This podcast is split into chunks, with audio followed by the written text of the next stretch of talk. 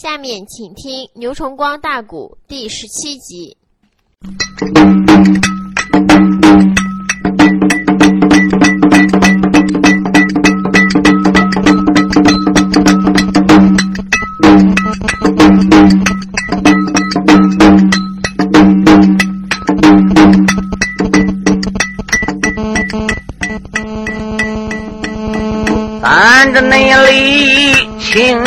轻巧云阳刚搬领啊，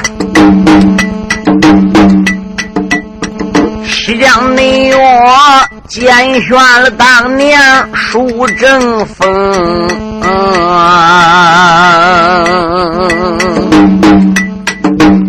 上岗内才精忠报国长半步。岳飞传，大大的热闹没长命，只因那位经过的地界发兵将啊啊！啊！啊泸州内城才死了总兵叫鲁登。两蓝高官失了个手哦，可怜那人逃走了总兵韩世忠，金兀术大兵也穿过张家的口，他也那曾穿过了那座河间城，过黄河，兵困了东京。汴梁的地，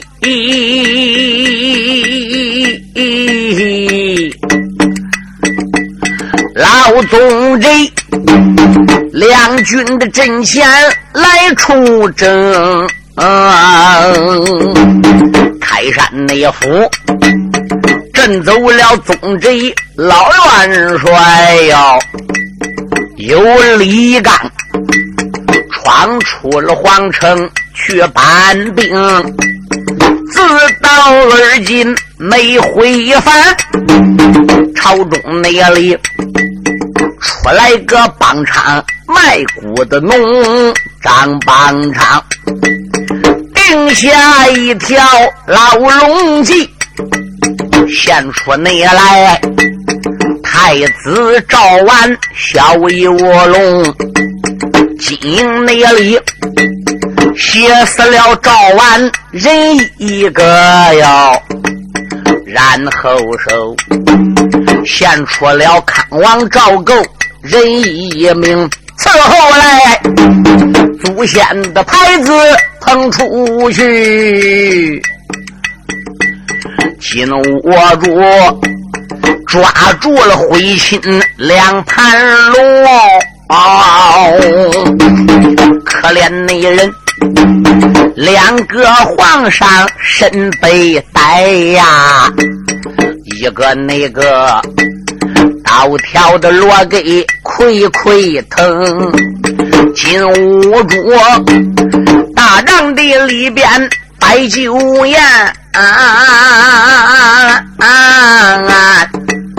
准备给狼虎的众将来庆功。哦，忽然那间，探视的蓝旗来报告，报殿下，金屋内住，他用手一指，眼一睁，大营里出了什么事？为什内么？帐篷里报事，忙匆匆，小兵说。回来了，李刚老元帅，这个城外边又来了大宋元帅，百姓宗哦，金屋内住，听说宗贼回来转闹，又听没说李刚到四方搬来了兵。这个内贼忙忙在帐篷传下个令，招来内了手下的一班众英雄，我倒没说，岳飞走马来报号，那本内是常书人收场看得空。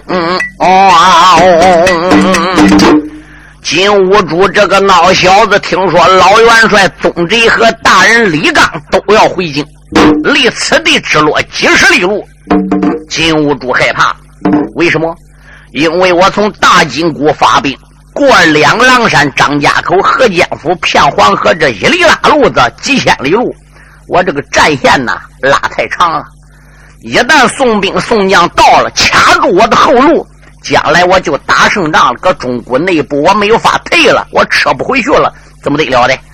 所以他急忙传令，把大家召回来，命令军师哈密士带着我的大皇兄年罕、二皇兄拉罕、三皇兄大罕，还有我的五玉帝贼力，以及手下的一班兵将，带着五千精兵。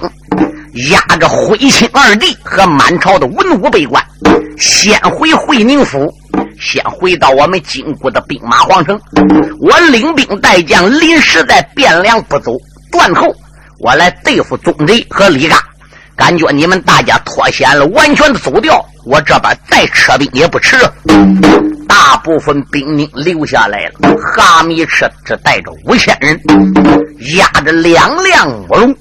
和满朝的文武百官，整个给带着要动身。这件事谁知，就惊动了康王身边的干部忠良李若水。奸贼张邦昌先定计把太子赵完送出来，赵完死了。后来又定计把九殿下康王赵构给送出来，赵构一拉架出来，李若水也就跟出来了。李若水想。我在宋王驾下官封到吏部侍郎，现在殿下赵完死了，就落这一个康王。康王万一到金营里再有闪失怎么办？张邦昌现在跟金兀术打的火热，我得跟康王殿下到金营里看看，张邦昌跟金兀术这个贼到底是不是有什么勾当？结果一到金营里边个呢，李若水就被奸贼金兀术定计。把康王跟他俩给给开了，他收了康王做了皇儿殿下。康王考虑了，临时我为了保住生命，君子报仇十年不晚，我不答应金兀术必然怀疑。所以李若水当时一跟康王被给开，李若水也失落在金兀术大营。现在金兀术这个兵动摇，要拔营起寨走。李若水又听说满朝文武百官被徽钦二弟给压着，要先回金国。李若水就硬要来见康王赵构。九殿下，什么事我现在要动身，我要随着徽钦二弟和满朝文武百官前往北固会宁府。为什么？因为你已经被金兀术收下来做皇儿殿下。金兀术一时他不会威胁你，康王殿下你也不会有生命闪失。可徽钦二弟老皇上和小皇上你的皇兄，他这父子爷儿俩被押往会宁府，但是有没有命都难说。为臣者要尽忠，为子者要尽孝。现在徽钦二弟被人抓住了，我搁康王你身边待不住了，所以我打算陪着两个皇上。也前往会宁府去，你要保重，要忍辱负重，你要卧薪尝胆，学当年的古人越国的皇上勾践才对。康王赵构说：“我明白了，老外，请你去吧。”李若水就这样辞别了康王赵构，随着徽钦二弟动身，一起奔北谷的会宁府了。哈密士领得了五主另一支，可怜那人呐，亲二弟受了委屈，李若水呀。二目的之中流下泪，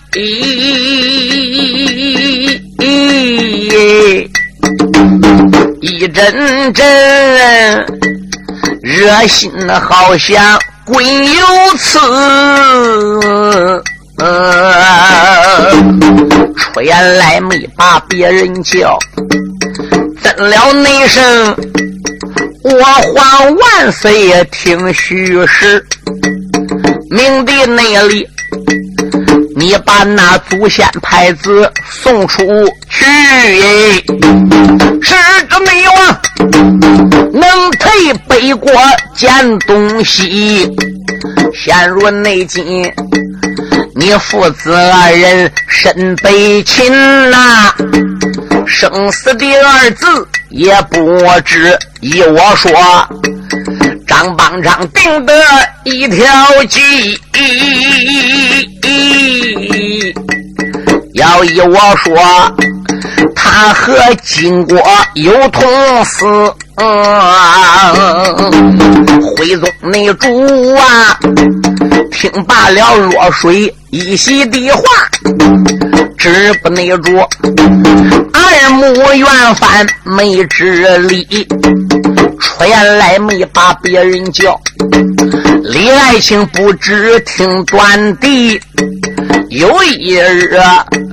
我父子二人回京转，带奸贼抽筋挖眼喝扒皮。他君臣免得我与朝下讲啊，哈密赤，他用手一指把话题。经过的军师哈密赤用手一指：“回宗，你不要胡言乱语。李若水，你也不得多嘴。如果你不小心听我的话，我叫你们君臣票受苦。”那满朝文武百官不闹。虽然那些兵看着的，有的呢不老实的人弄绳给他绑上，都比徽钦二弟被砸个木笼里要强啊！嗯。文武百官受那个罪，还没有徽钦二弟爷儿俩受这个罪多。骗过了黄河，到达了河间，骂过了张家口，穿过了两狼山，过了陆安州，一路往东北而行，直奔他的会宁府了。书中代表也不是一天，这一天，哈密赤和几家太子殿下。压着了啊！呃，他们君臣大家带着五千名，就顶到大金国的兵马皇城会宁府。上章书我讲过，会宁府就是现在我们中国的黑龙江省阿城县。那个时候就是属于啊金国的兵马皇城。金国的君臣一般的情况下都是女真族的人呢。大兵赶一压着君臣大家来到了会宁府，小兵开城门，哈密赤和金兀术这几个兄弟领人马就进城。一句话简单是了，来到了三道皇城一里，在天瓦银安殿的端里门外，兵停下来了，慕容和满朝文武百官也都停下来了。哈密赤说：“几位王爷，什么事？”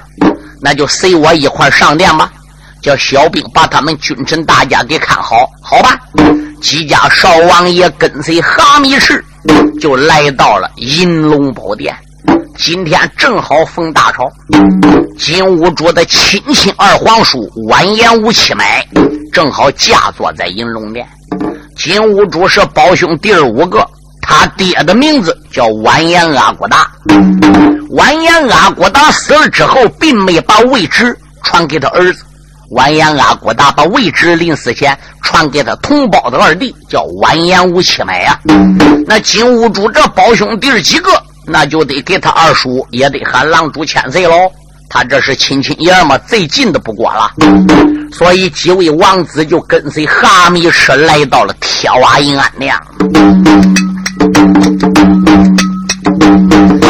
大家他卖了脚宗上银銮，早已惊动报事的官。吴七买听说谕旨，回朝转闹，还有那护国军师回了个关啊，这不内住，满心的眼里怪高兴啊啊啊啊啊！把他大家哎选上了这座电音銮。简单讲，品级台上施下了礼。那个吴七买吩咐声两边座位办，亲自抓过龙凤火，写上了茶。内侍臣才把香茶来端。问军师，你领兵带将往南下？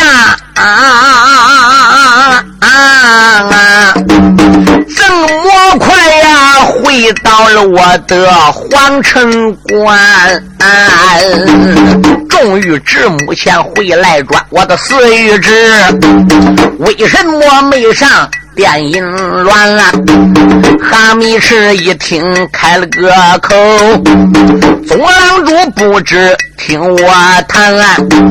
自从那单人马离开会宁府，可以你说日前八寨也夺三关。啊安内州治死了路灯人一个，咱也曾打开两狼山，穿过了中原张家口，领着那了大队的人马过了河间，关关寨寨如破竹，偏黄河，东渡北包在中间。自打那着东京的汴梁身被困，咱大家打败了大宋文武官。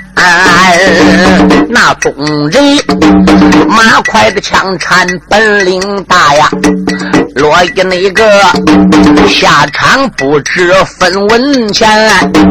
张邦那场啊，本是那大宋卖国的贼，暗地内里又与咱们通了串联啊。如何的献出酒殿下？如何的误死太子？叫赵王啊，如何那得慌出来回亲二弟父子俩呀？啊啊！我如何的点起了人马够五千？所以你才压他们君臣北谷去呀！大金内国里走一番，陷入内境，众人等都在屋门外。望我主把他选上电音乱，这个内贼半半的拉拉的没讲了啊！吴七买龙灯上边又开言了，问先生，四玉之五主哪去了啊？为什么他领兵带将没回关？军师没说，只因为李刚搬人马，老贼总贼转回还。四郎主他怕俺大家有失山，又考虑战线拉长理不断，才叫我先压着回青二弟回京转。他带人马断后领着钟馗元。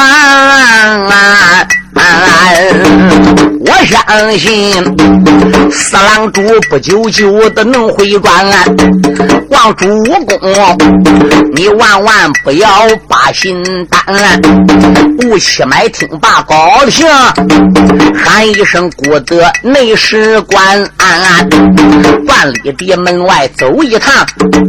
马木龙，快把那灰心二弟押上银銮，带来他手下的那些众文武，寡人没我玉口亲身在银銮，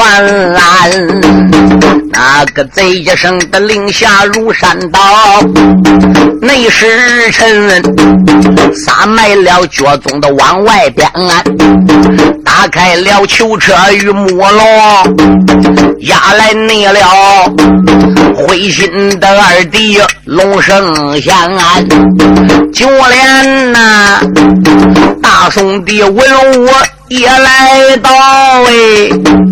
李落水，紧紧的随后没消闲。他君臣今天若不上殿，小四说话有的千番再不谈。他君臣今天要上银龙殿闹，怕的那是吉凶二字找不全。君臣。你们各地顶各的含眼泪，不觉着一阵鼻子酸，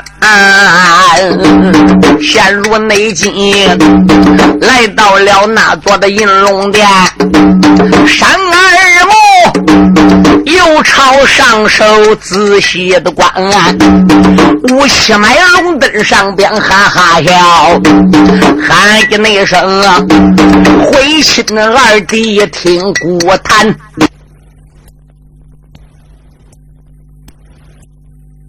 随着回亲二弟被北国的内侍，还不如带上了铁瓦银安殿。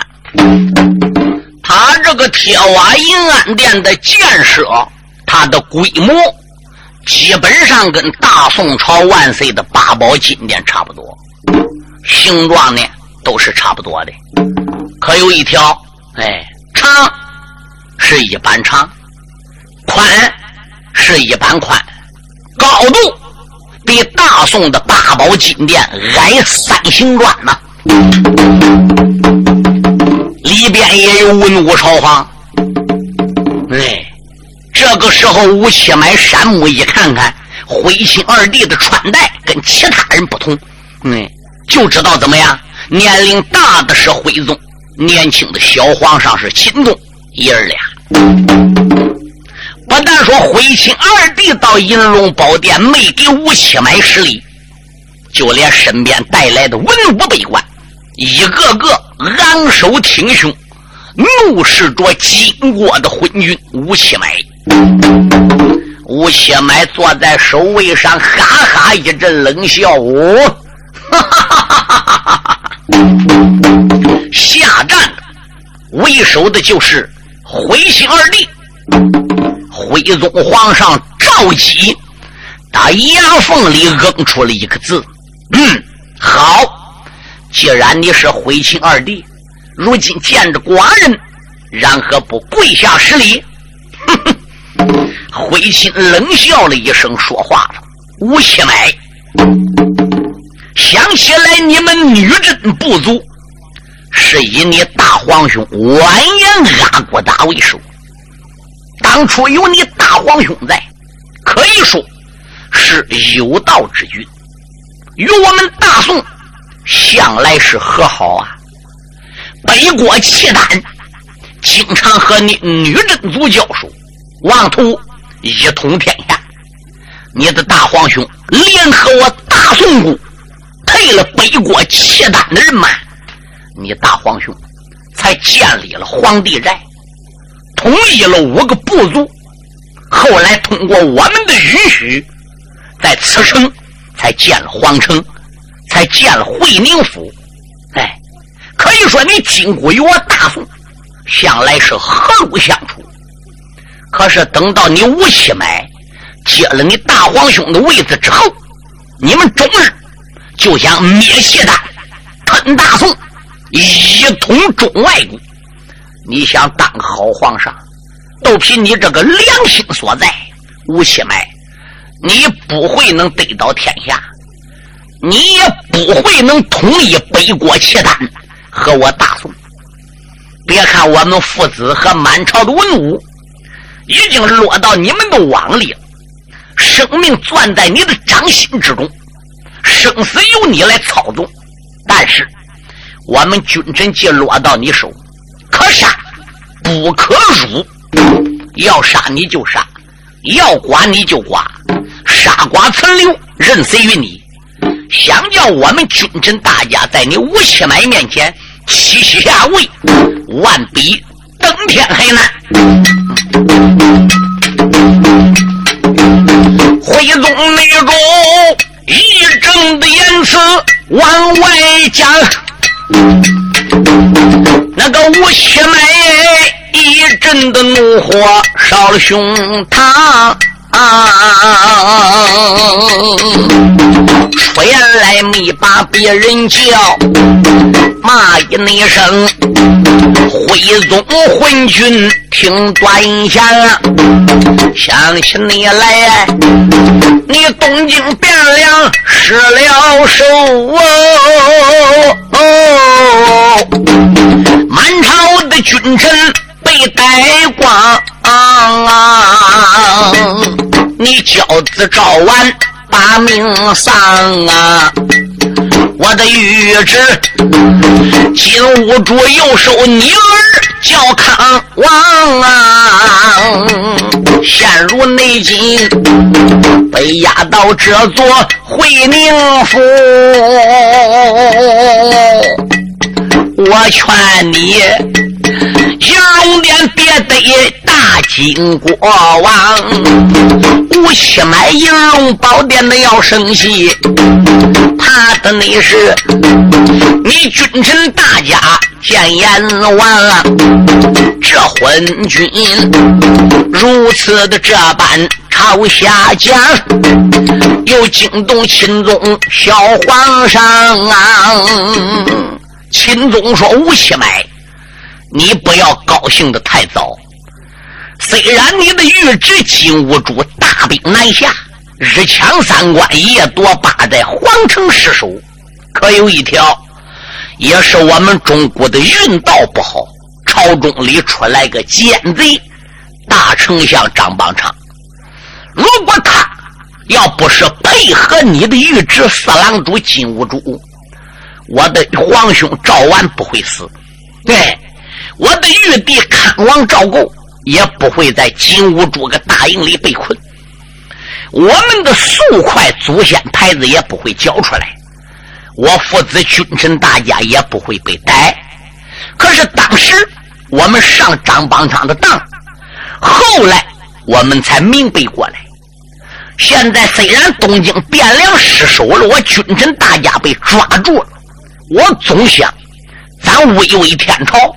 洪护七天，一旦有能人出现，夺回皇城，杀退金兵，攻到你金谷会宁府，营救我父子回朝，也是不无可能的事现在既然落到你们手里边，我们父子的命杀剐存留，就任随你吴七买。你说怎么办吧？吴七买说想死，哼，想死容易的很。可有一条，我吴七买不会那么样容易就把你父子二人给治死的，好吧？连你们父子俩曾经也做过皇上，也当过人中的龙凤，银龙宝殿大庭广众之下，既然不跪，孤啊也就不过于追究了。不过话又说回来了，你不要认为你当过皇上的。你当过皇上，现在你败阵了。你当过皇上，现在已经眼看要灭亡在我的手里了。有两句古话，你爷儿俩没听说过：胜者是王，败者是贼。现在你已经败阵，你也就不要硬耍贼头皮子了。来人呐，见过我主罢得了。银龙宝殿立即把丰盛的酒宴给我摆开。我要为军师哈密士和我的四位御侄，包括随营征讨的大将们，在银龙宝殿接风西城摆庆功宴，叫灰心二弟这爷儿俩在酒席宴前给寡人我唱戏跳舞，好助我的酒兴。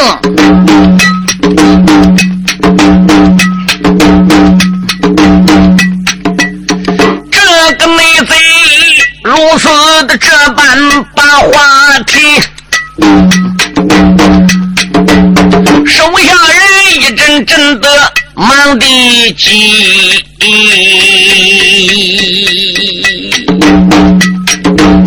银龙内殿呐，他给众将把恭贺呀，大宋朝。君上众人没治理，万岁香哎，我从来没有唱过了戏，这分明是银龙的宝殿把我欺，寡人我从来没有跳过舞啊。为什么他这样传令无道理？徽宗内主句句都说心里的话，金箍那的文武君臣入了个戏。吴七门守卫的上边开了口，喊一那声：“回心二弟，听端的。”回走，秦宗，胜者为王，败者是寇。现在你已经是亡国奴了，来，我给抓来了。往日的那个风光已经一扫土地了，赶紧给我唱戏，赶紧给我跳舞。给寡人助兴，给我的众将和军师、众家太子助兴，哈哈哈哈哈哈！让我们多喝几杯呀！你说大宋朝那些文武百官都朝徽钦二帝看，心想从前他们父子搁宫里是光看人唱戏，光看人家跳舞。你说两个皇上哪天唱过戏、跳过个舞的？徽宗说：“无锡买，大丈夫。”士可辱，孰不可辱？我们父子既然落到你手了，杀瓜存留，任死于你，你不能这样戏耍我们父子。总归我们还当过几天皇上，当皇上不是往天事吗？现在你不不当皇上了吗？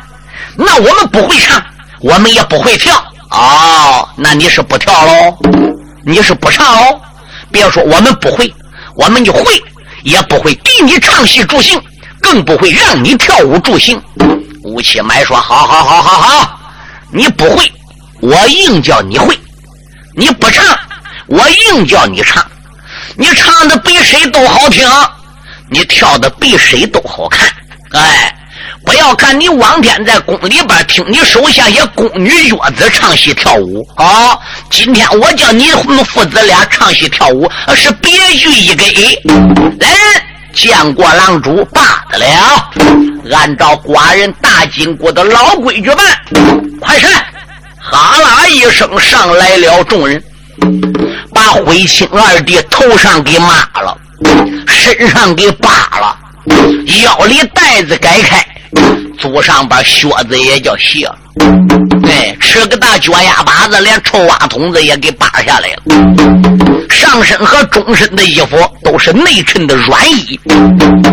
时间不大，有人拿过两顶狗皮帽子，哎，一下套徽钦二弟头上去。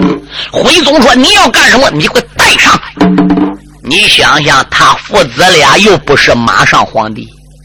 现在等于是肉落虎口，肉落各个砧板上，你不随便人家怎么摆布吗？满朝文武百官哪有一个敢作声的呢？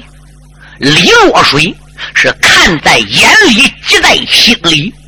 李若水两只眼中几乎要往外边喷火，心中暗想：我看你到底要把两个皇上怎么样？这个狗皮帽子套在爷儿俩头上，一人一顶啊！哎，在贼头底下把这个袋子给他系好，拉的是个死扣，防止他爷儿俩往下拽。拿一件狗皮袄往身上边一套，对，在这狗皮袄的后襟上边怎么样？还拴个的狗尾巴搁上边，下身穿的是个狗皮裤子，是个大脚丫巴子。对，左边给他挂一面锣，右边给他爷儿俩挂一面鼓。又给他爷儿俩两个手指个上边个缠两个柳树条子搁上，一手缠一个，用线扎个手指上，你拽都拽不掉。我天妈妈，戴狗皮帽，穿狗衣服，后边还有个狗尾巴，下边是狗裤子，扯个大脚丫把子，没有袜子。这两手怎么样？还绑树枝个，一边背个鼓，一边背个锣。徽钦二总心里想：就这我也不给你跳，你光给俺父子爷俩打扮这样有什么用？哎呦，没多会儿，有人把干柴拿来了，干柴往那地下砖上边一放，怎么样？开始烧了。嗯，整个一块跳舞的地方，那个砖呐，挨干柴整个给烧的个通不流红，然后把干柴的灰。整个给推个一半，给扒出去了。两边的岳灵兵哈啦一声，把他爷儿俩还不如推那个红砖上去了。啊！你说那砖烧通红，吃个脚丫把子，俺岳灵兵推上去，那你说不秃脚吗？啊！一蹦一跳，手乱抓乱挠，一乱抓一乱挠，手指上绑着个柳树条子，咔咔，整个敲锣上，咚咚敲鼓上去。啊！那个鼓上还钉松铃子。身上边还挂铃子，嗯，这一蹦一跳，呵楞楞响，锣也响，鼓也响了，爷儿俩搁那红砖上还吐的嗷嗷怪叫，就这样唱起来，蹦起来了。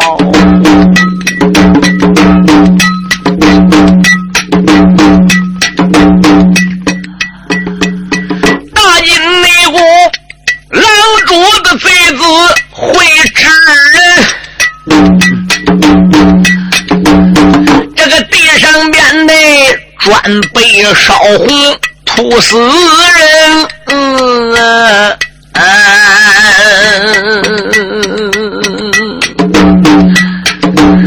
爷儿你俩呀，一龙殿一蹦又一跳哎，一阵阵喊出了凄凉声音。嗯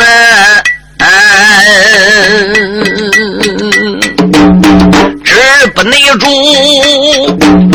二目流下两行泪。皇宫内院都盼皇娘儿的母亲啊！皇娘啊，你在那朝阳宫里也不晓得，我父子俩呀，捧着了祖先牌子出了城门，张邦昌卖国求荣把俺害呀，我遇着父王在金营困了个身。这一会儿被押到了金国回宁府，银龙内殿下场不知半分文。嗯啊，刚帮内场这个狗贼拿去了啊，皇宫内院内。俺一家老小可安身，我的皇娘啊，这件事若被你知道，那何渣渣呀，疼坏我的老娘亲。小皇上，银龙殿都说心里的话呀！哎呀，这个脚底下呀，才吐的千岁，好伤心。嗯